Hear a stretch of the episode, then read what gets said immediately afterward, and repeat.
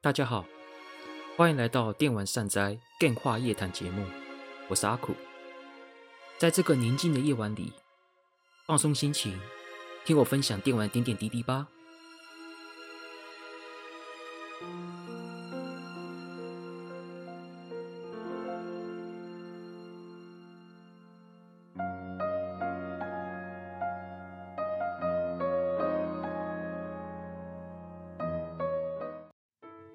大家好，欢迎来到阿苦的电话夜谈节目，我是阿苦。今天的第十七节主题呢，是来跟大家来聊聊二零二二年即要发售的游戏，有几款是我个人很期待的，想要跟大家分享。那进入主题之前呢，我想跟大家分享一下近况。这一个礼拜其实对我来说是蛮多事情的。呃，首先我先讲一个，就是帮那个在日本对怀旧游戏圣经算是兼修非常著名的千田寻之先生要出 PS2 的图鉴了，就是怀旧图鉴 PS2 的部分，然后会分上下两集。所以说我个人听到这个消息之后呢，当然很期待啦。至于旧游戏时代会不会将 PS2 的这款图鉴出中文化，目前还不知道。但是至少他们有帮 PS 主机有做中文化的部分，这一点是有的。所以说，对 PS 游戏圣经图鉴有兴趣的话，可以去买旧游戏时代翻译的版本。因为 PS Two 是最近才要出嘛，所以也没那么快。我想可能等日文版原版推出一阵子之后呢，旧游戏时代或许有可能会推出中文版这样子。如果那个听众想希望就是旧游戏时代徐社长他们能够为这本那个游戏圣经出中文化的话，可以去旧游戏时代的粉专去去发言，就是说看能不能就是说请徐社长帮忙把这个 P S Two 的图鉴圣经出中文版这样子。我自己呢是直接会买日文版的，所以就中文版的部分可能就对我来说还好。就我已经下定了啦，我已经请我的朋友帮我去订这个日文版了，所以我也很期待收到的一天能够好好的看一下 PS Two 到底有推出多少游戏。我相信 PS Two 在听众心中应该算是蛮熟悉的存在了。如果你是年纪大概在快三十岁的，或者三十岁以上这个年龄层的玩家，PS Two 可以说在当年在两千年世代可以说是国民机啊。只要大家讲到电视游乐器，我相信大部分人都会想到 PS2。当然同时期，当然同这个时期有 GameCube 跟 Xbox，但可能就是玩的人可能相对 PS2 是少很多的。所以 PS2 的普及度跟国民程度，以台湾来说的话，当然世界也一样。以台湾来说，PS2 依旧还是当时最大众的主机，然后推出的游戏也非常多，然后也有很多的经典游戏，《鬼武者》啊。FF 十啊，又或者是其他的等等的很多，所以我相信这 P S Two 的游戏圣经绝对可以满足那些当年经历过 P S Two 时代的爱好者们，可以知道这里面到底出了多少款游戏，以及 P S Two 的一些详细的一些规格介绍啊、周边啊，还有一些 P S Two 的比一些比较详细的那个硬体内容，都可以在这本圣经里面找到。所以我个人是非常期待这本的推出，这个算是上个礼拜我比较关注的一个近况新闻呐。然后我自己的生活部分呢，也刚好趁，因为我要退，因为我之前公司的特休还没用完嘛，所以我就请个特休，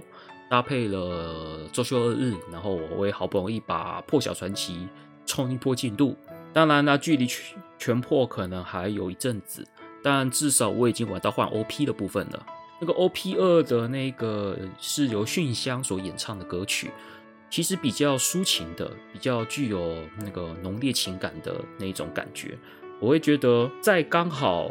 破晓传奇在换 OP 的那个时间点的那个时候状态，那个时候的故事的情境，是跟薰香所演唱的 OP 二是很契合的。所以我会感觉到那个 OP 的切换，我会认为是非常棒的一个时机点。所以我每次听 OP，我就那种情感可能会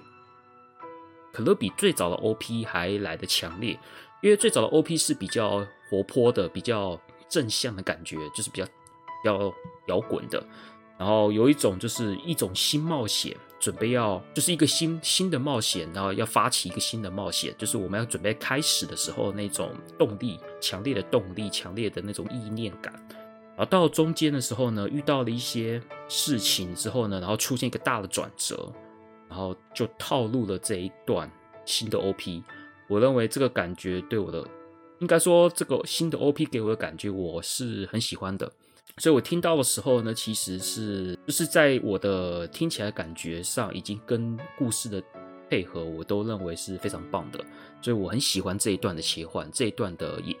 表现。所以说，我现在基本上是打完武岭将，然后准备进入中后段的部分了。这样，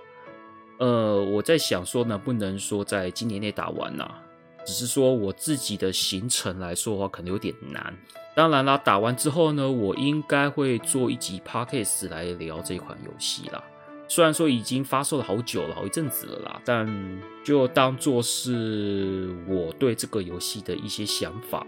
毕竟我这个人不是个很会追新东西的人啊，因为时间不多，所以说我没有办，我不是我不是很能够。把新游戏就是说刚出没多久就很快就玩完这一种东西，我不太，我这个人不太会这样子啦，因为游戏很多，所以说我往往都是把一些东西玩到一一个段落之后呢，才会接一个新的，可能在玩的时候呢，就已经这游戏就已经很多人过关了这样子。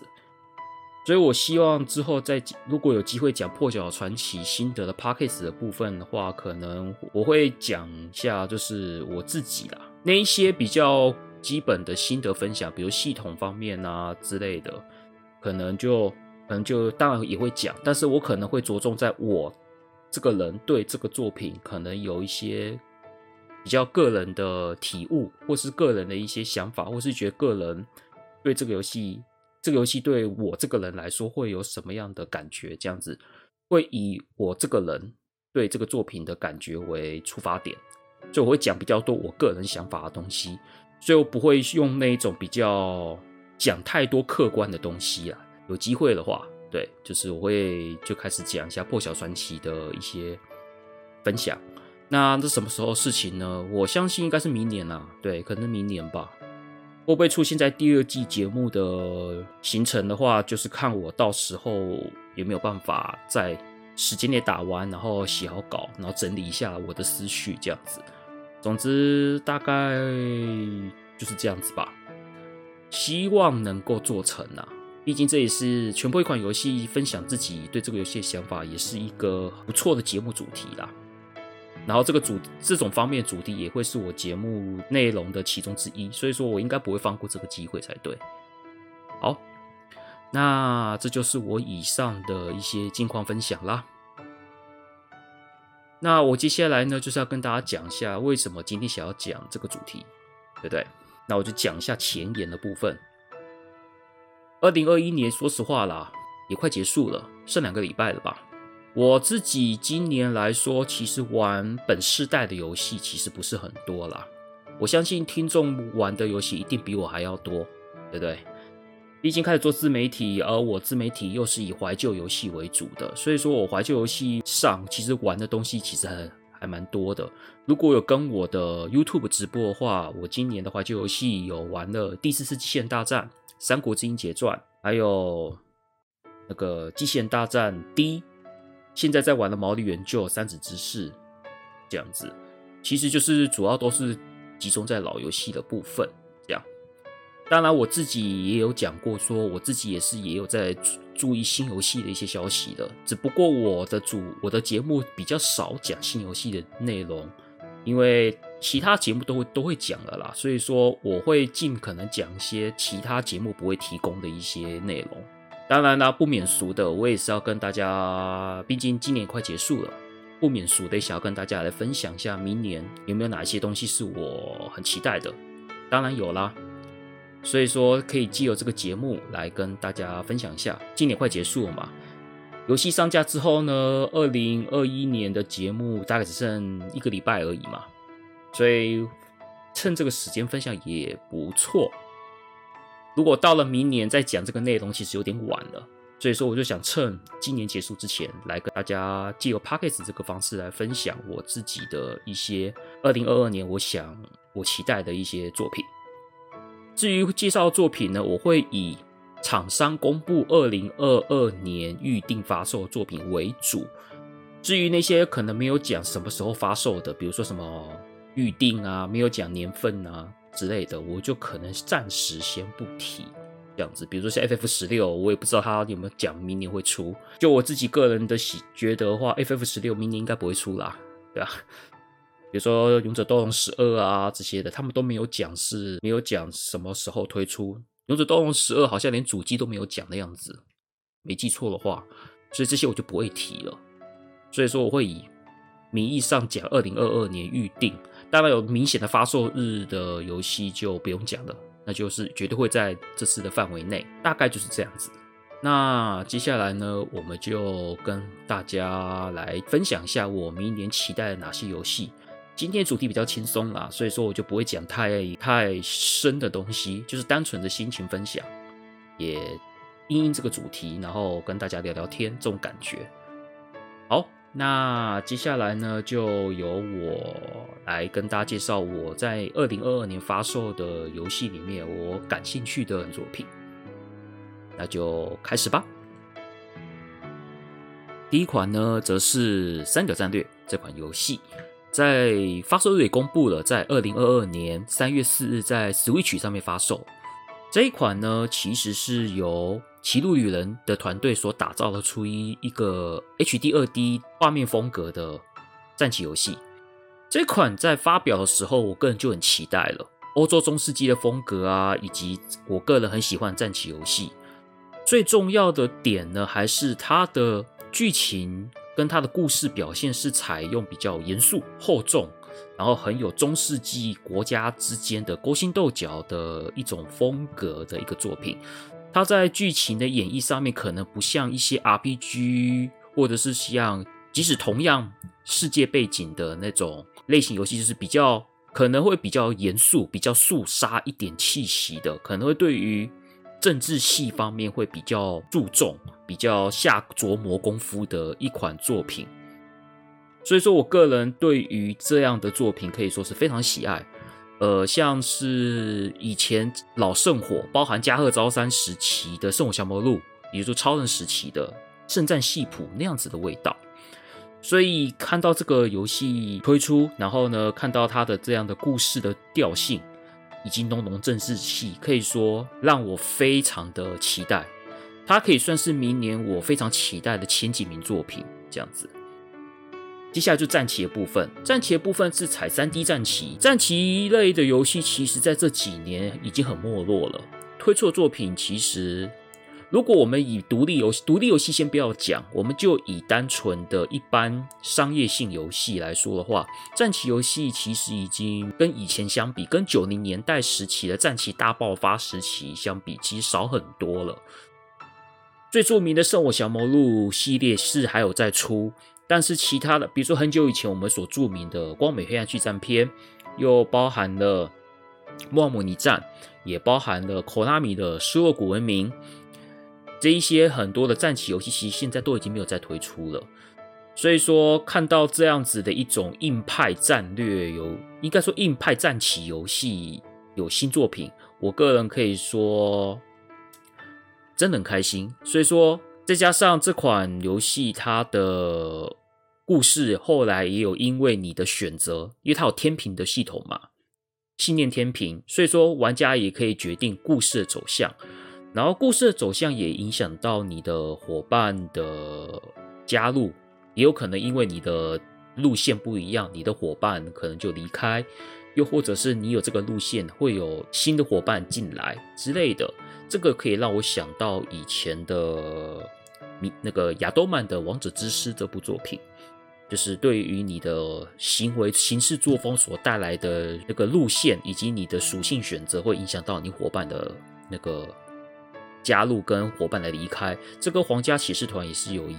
类似的属性，这样子。所以说，能够在这个时代可以玩到像皇家骑士团以及加贺昭三时期圣火小目录的那一种浓浓的政治风味的作品，以及还有具有深有战略，以及深有战术性、战略性，以及各种丰富系统的战棋游戏，我认为可以说是很难得的。所以这一款可以说话讲，就是绝对是我最期待的游戏之一。接下来我可能会比较好奇的是，因为我们在之前的体验版也有试玩过，然后后面也发布了一些关于角色的一些比较详细的资讯，还有角还有一些角色的那个角设定之类的。不过对于这游戏里面，它并没有讲说游戏的成长系统是什么，所以我也很好奇这一款游戏有没有转职系统这样子。因为撇开转职系统以外，从故事调性以及故事进行以及整个的玩法，其实都很类似《皇家骑士团》《皇家骑士团二》那样子的玩法，只是说对于找角色成长的方面的话，也希望在未来可能有新的报道的时候呢，可以让玩家知道他的成长机制是什么，有没有转职系统啊，还是怎样的？这个算是在发售前我比较好奇的部分。但总之呢，这一款绝对是不会错过的。这是第一款的游戏《三角战略》。那第二款游戏是什么呢？第二款游戏，我个人非常期待是《勇者斗恶龙十》的线下版，发售日也确定了，在二零二二年二月二十六日推出的平台有 PS 五、PS 四、Switch 以及 Steam。在今年五月二十七号的时候呢，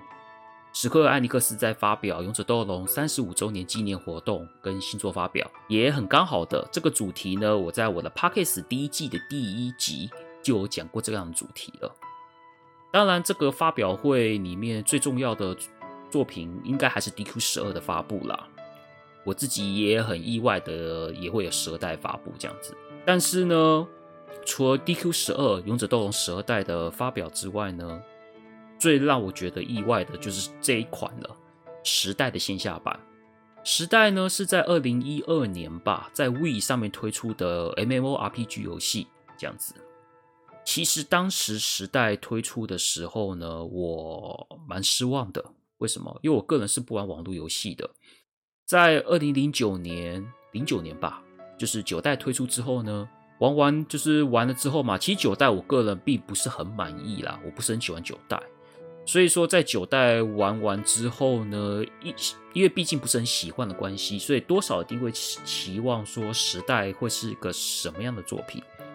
再加上 DQ 从 DQ 五之后呢，每一代的开发时间，就是每一代跟每一代之间的间隔，其实都隔蛮久的，基本上都四年起跳啊。包含勇者斗恶龙五到六代比较还好一点，三年。但是从勇者斗恶龙六。应该说五代到六代是三年，六代到七代将近五年，然后七代到八代四年，然后八代到九代也是五年。其实中间隔的时间都很长，所以说你每次玩一款 DQ 的新作，你心里这你心里都会有一种，那下一代可能就四五年以后的事情了。所以说对于时代，我是因为玩的不是很喜欢九代之后呢，我当然一定就会想要说。过了四年、五年以后，十代会不会是我想要的呢？之类的。可是呢，很遗憾的，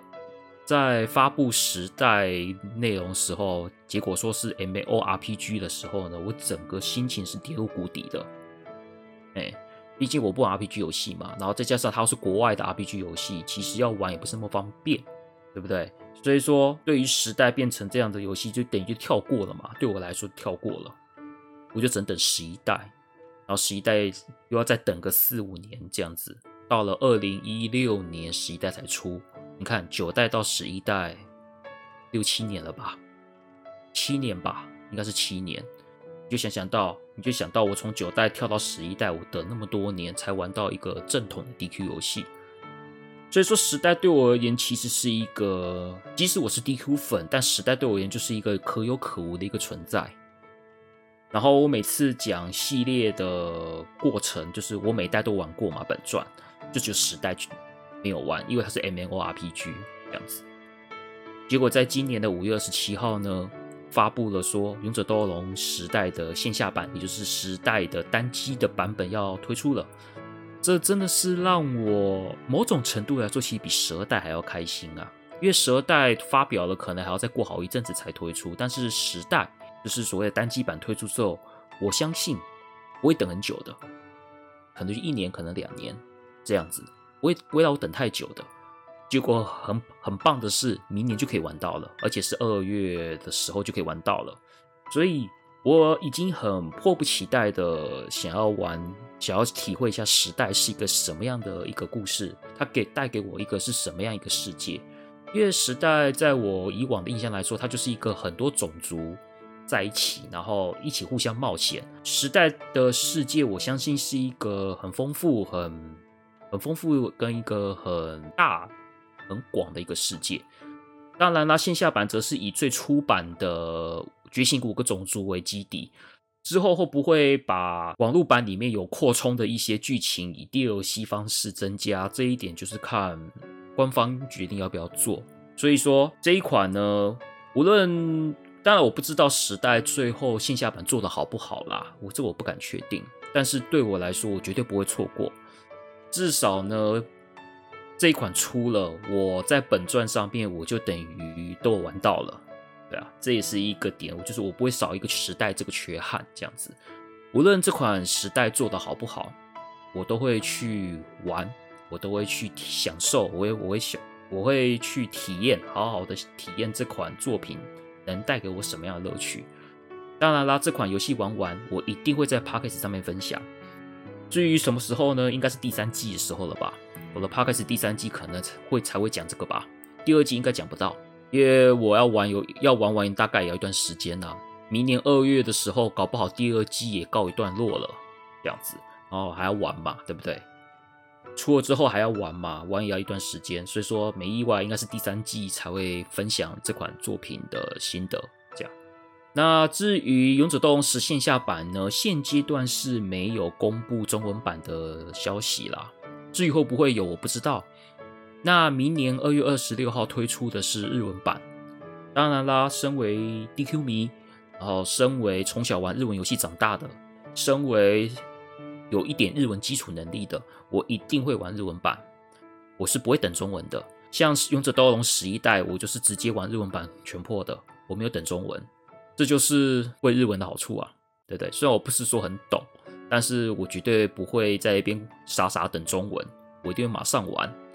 然后马上买，然后好好的赶快享受这一款作品能带给我一些什么样的乐趣呢？第二款《勇者斗龙十》线下版可以说是明年我很期待的一个作品之一，我也希望这款时代可以带给我一个好的体验，这样子。那第三款是什么呢？接下来我们讲第三款，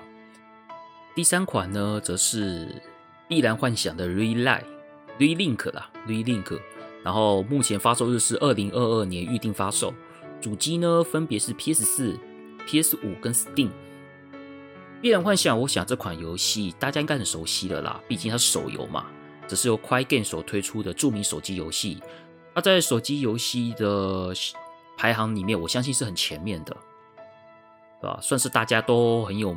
都知名度都非常高的作品。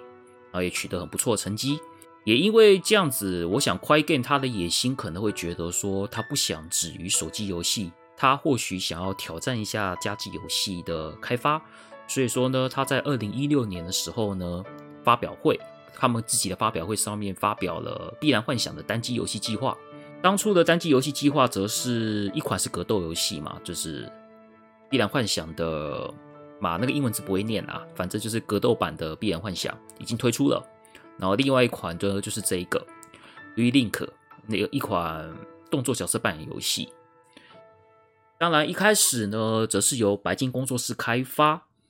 但是我开发状况可能不是很顺利啦，对，因为中间可能怎么讲？因为自从发布了《Re-Link》这款作品之后呢，其实中间得到的一些内容消息其实不见得都很多这样子，然后感觉起来开发上不是很顺利，然后最后呢，也白金工作室也终止了这款游戏的开发工作呢，然后最后让那个快 game 本社接回来自己做这样子。也因为他们一直迟迟都没有什么消息啦，就是没有什么推的进度的消息，所以说应该说二零一六年距离现在二零二一年其实也五年了。你看发表了五年，结果连个连个东西都没看到，所以说不知不觉的我也觉得就是也没什么在 follow 这款游戏消息了，因为你也不知道什么时候出嘛。follow 这一边也只是怎么讲，有点浪费时间，所以我就可能有一段时间就没什么在注意这款游戏的的状况了。不过呢，在前一阵子啦，Quiet Game 在他们的二零二一年线上发表会也再再次展示这款游戏的新影片，啊，也公布说在二零二二年发售。游戏画面我觉得还蛮不错的，玩那个动作感呐、还有那个打造世界的画面啊，还有的世界观啊，那些感觉。都还蛮吸引人的。然后在发表会中呢，也强调说它是强调动作性的 RPG，。然后除了主线剧情之外呢，也可以单也可以进入所谓的连线游玩。当然，以我自己玩游戏的特性，我不太会连线啊，我应该都自己玩啊。可以选择难度，可以选择 Easy、Normal、Hard 的难度的选择，这样子不会让玩家就是说可以贴近玩家自己自身的程度去。调整自己接受的难度，这样子。随着主线剧情的进度呢，开始解放任务，透过任务可以得到报酬。虽然说是这一个方面的设计算传统啦，蛮传统的。就是，不过我是期待它玩起来就是动作性的 RPG 嘛，就是我希望玩起来的感觉，我看起来是还不错。当然，我不知道之后做出来成品怎么样，个人是蛮期待的。然后我也希我也想看看说他们的这款的故事会不会做得很有趣，无论是王道类的还是黑暗类的，不晓得。就是我也想期待说，就是除了玩起来有趣之外呢，它的故事可以带给单机玩家有什么不错的体验。总之呢，也算是很期待。不过呢，它现在是指二零二二年预定，详细的发售日是没有公布的，所以说可能还要再等等吧。但是出了之后呢，我个人也是会买来买来买回去玩，然后好好的体验一下这款游戏有没有什么乐趣。这样子，也许好玩，也许不好玩，就到时候等玩完之后呢，就跟听众分享。《碧蓝幻想 Relink》二零二二年预定，总之呢，也是第三款我期待的游戏。这样子，那接下来我们来讲第四款。第四款是有一种好久不见的感觉啦，就是《陆行鸟大赛车》。那个 Chocobo GP 发售日呢，也确定了，是在二零二二年的三月十日，在 Nintendo Switch 上面发售。当然，游戏名叫 Chocobo GP，我是确定了，但是我是我还是习惯叫它陆行鸟大冒险、陆行鸟大赛车啦。陆行鸟大赛车呢，其实这一款游戏是在一九九九年的时候，在 PlayStation PS1 上面所推出的一款类似马里奥赛车类型的卡丁车竞技。游戏里面呢，则是由所谓的 FF Final Fantasy 里面的吉祥物们、怪兽们来担任那个角色，包含了大家喜欢、大家最喜欢的陆行鸟，还有白魔导师、黑魔导师，还有那个莫古里呀，这些很可爱的一些吉祥物，还有巴姆特。当然，PS 的陆行鸟大赛车里面还加了一些很很好玩的，比如说飞空艇啊，然后速度快跟什么一样都不会转弯的飞空艇，这样子就是有很多很有趣的要素。然后就一群 FF 要素的一些角色集中在一起，一起共襄盛举的一款赛车游戏。说实话，其实还蛮受玩家欢迎的。我自己的朋友们，或者是看在我网络上面的一些朋友们，他们。他们每次都会说什么陆行鸟大赛车都不做续作啊，明明就很有趣啊之类的。所以说，本来都会觉得只是应该不会出吧，可能不会有新作吧，就是那种感觉。都过了二十年了，对不对？要出早就出了，结果嘞还真的出了。所以说，当他要推出新作的时候呢，我自己也我自己也吓一跳。我心里就觉得哇，要出要出，应该就早点出啊，怎么会拖到这个时候呢？对不对？所以，哼，能够出的话，我相信呐，它也可以，就是说，除了马里奥赛车这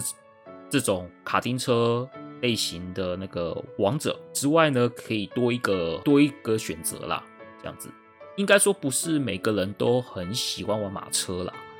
所以说，除了马车之外的卡丁车竞技，我相信路线的大赛车会是一个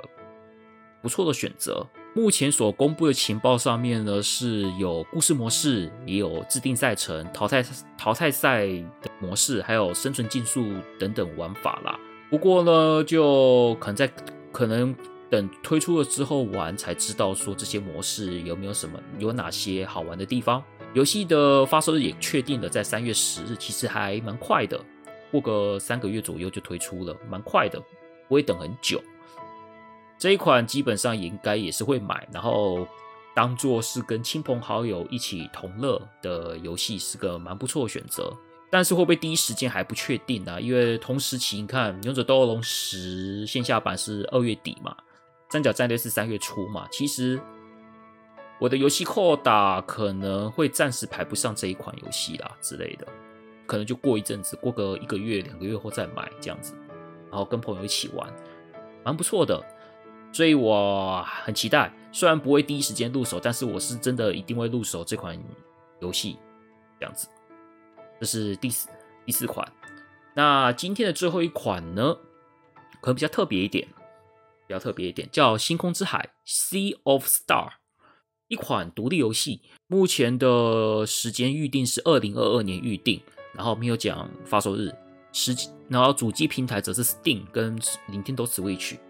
它是一个加拿大独立工作室所制作的。他们这间公司呢，之前有一款游戏叫《忍者信使》，哎，《The Messenger》，应该吧？呃，我有买，但是还没玩，就是，是一款有点玩起来有点像《忍者龙剑传》的一款忍者动作游戏，然后是用像素风格的来表现出那个丰富的动作性的作品。我看到画面的时候呢，其实。还蛮喜欢的，因为点阵图应该说 Pixel 像素风格是我个人很喜欢的一个风格。毕竟我小时候玩红白机长大，经历过超任这种 Pixel 时期的高峰期，也就是 Pixel 像素游戏的那个百花齐放的那个时代。所以像素游戏对我来说是一种有特殊情感的一种表现方式。然后《星空之海》这一款呢，则是一款 RPG 游戏。回合式 RPG，然后呢，它也是忍者信使的同一个世界观的作品。我当初看到这影片是在大概前几天的任天堂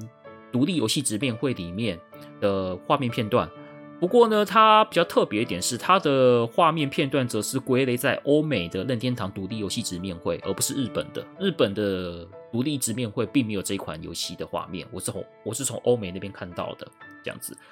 我。然后我看到的时候，其实它让我想到一款游戏，叫《超时空之钥》。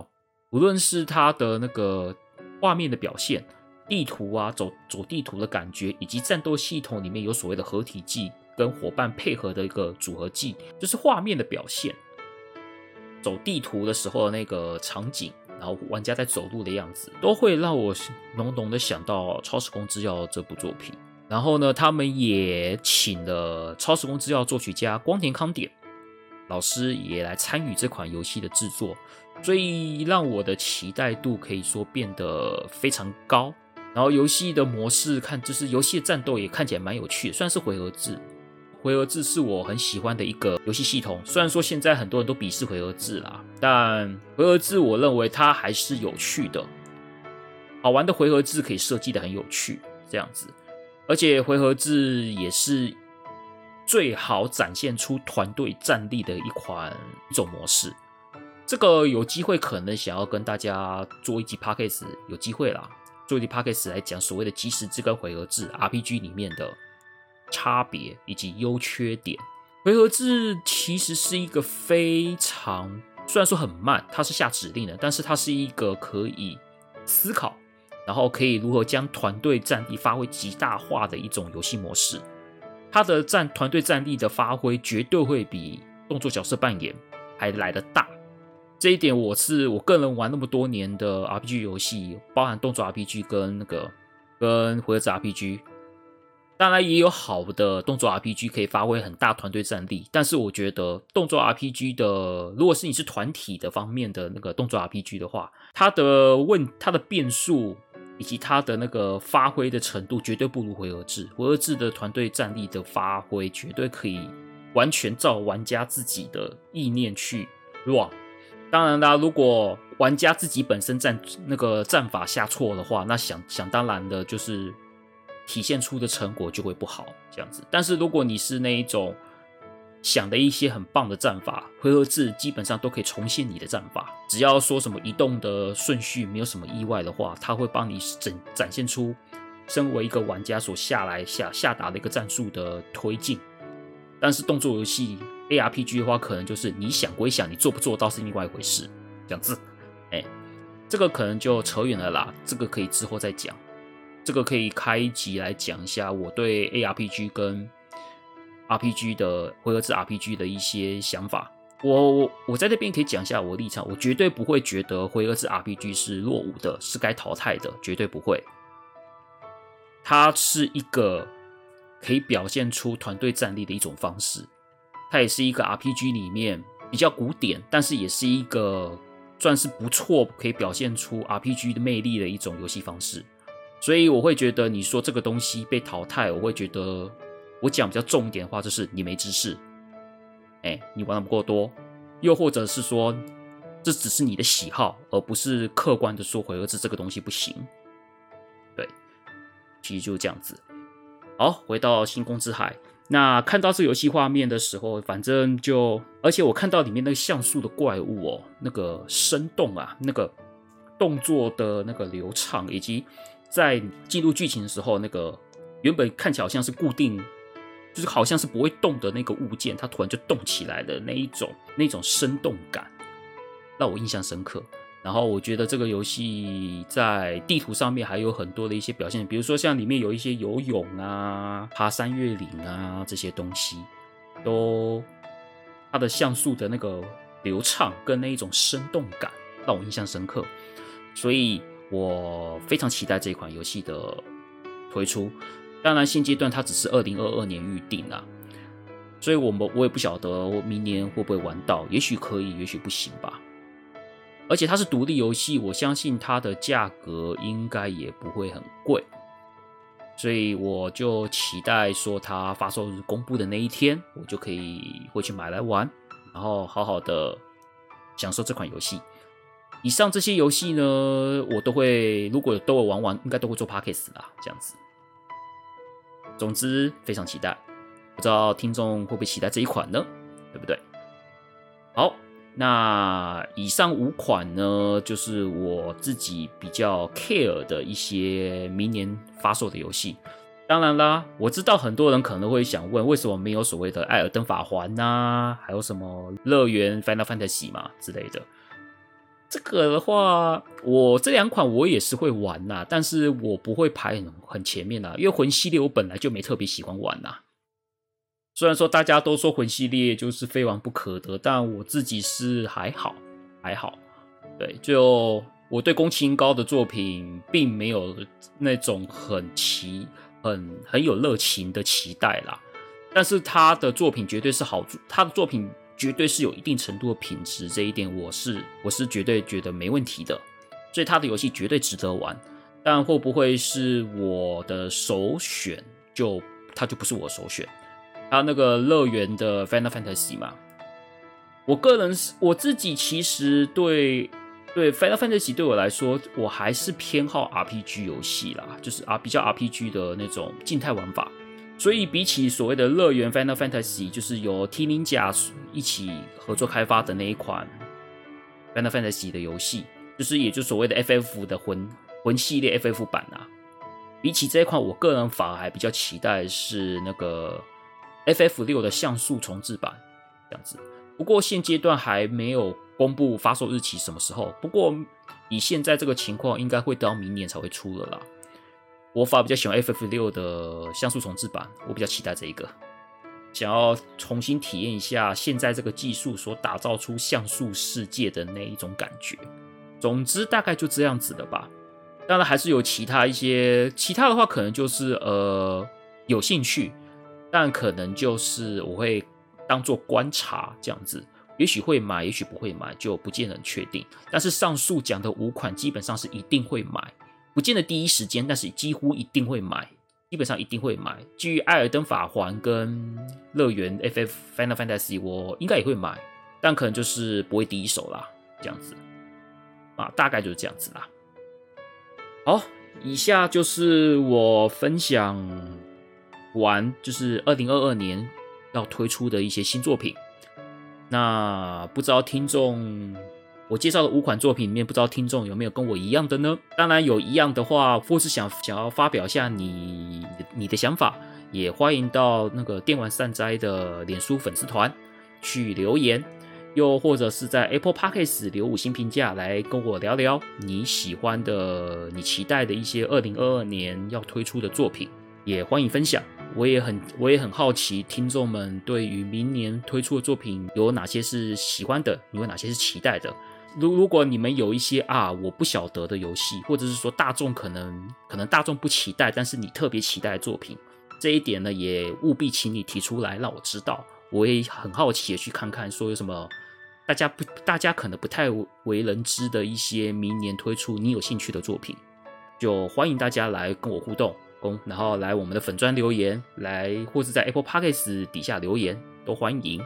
好，那今天的节目就到这边结束了。那今天的节目其实就比较闲聊啦，因为毕竟年末了，公司也比较忙点啦，所以说可能做节目的部分，可能现阶段可能先先以比较轻松一点的话题跟大家来聊。那在这边先简单的跟听众们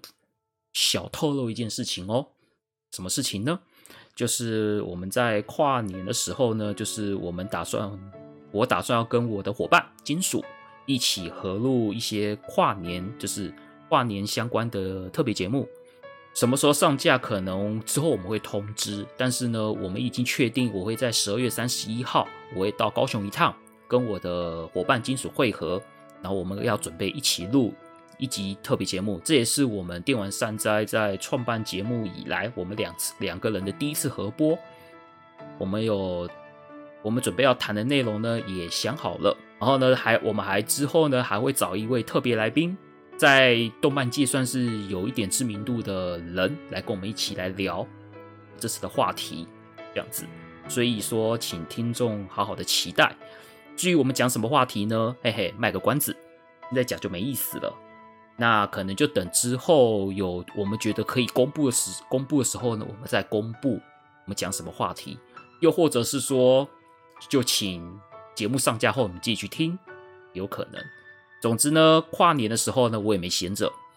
所以难得嘛，对不对？既然有办法可以跟伙伴见面，那就打铁要趁热，就来录节目吧。所以我就请各位听众期待我跟我我们的伙伴金属合播，还有跟我们的一个神秘来宾，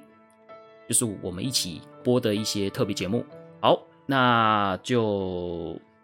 这集节目就到这边啦。那我们就下一集节目再见喽，拜拜。